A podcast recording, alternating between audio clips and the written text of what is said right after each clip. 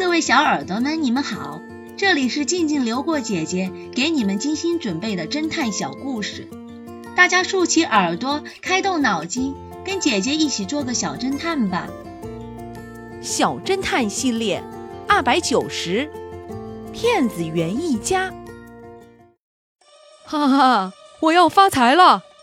一天，John 高兴地告诉他的好朋友 X 神探。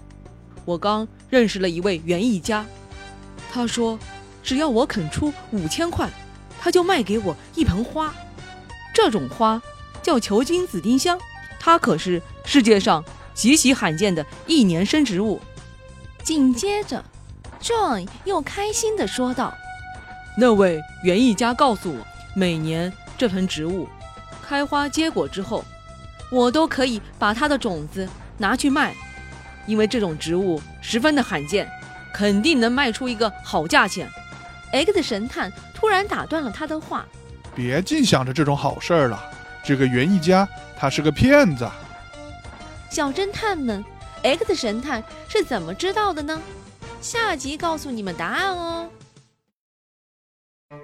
雨夜报假案，这个故事的真相是：报案人从河里游上岸。全身衣服都湿透了，火柴肯定点燃不了，说明他在说谎。是他杀人后，再假装报案，想蒙骗过去。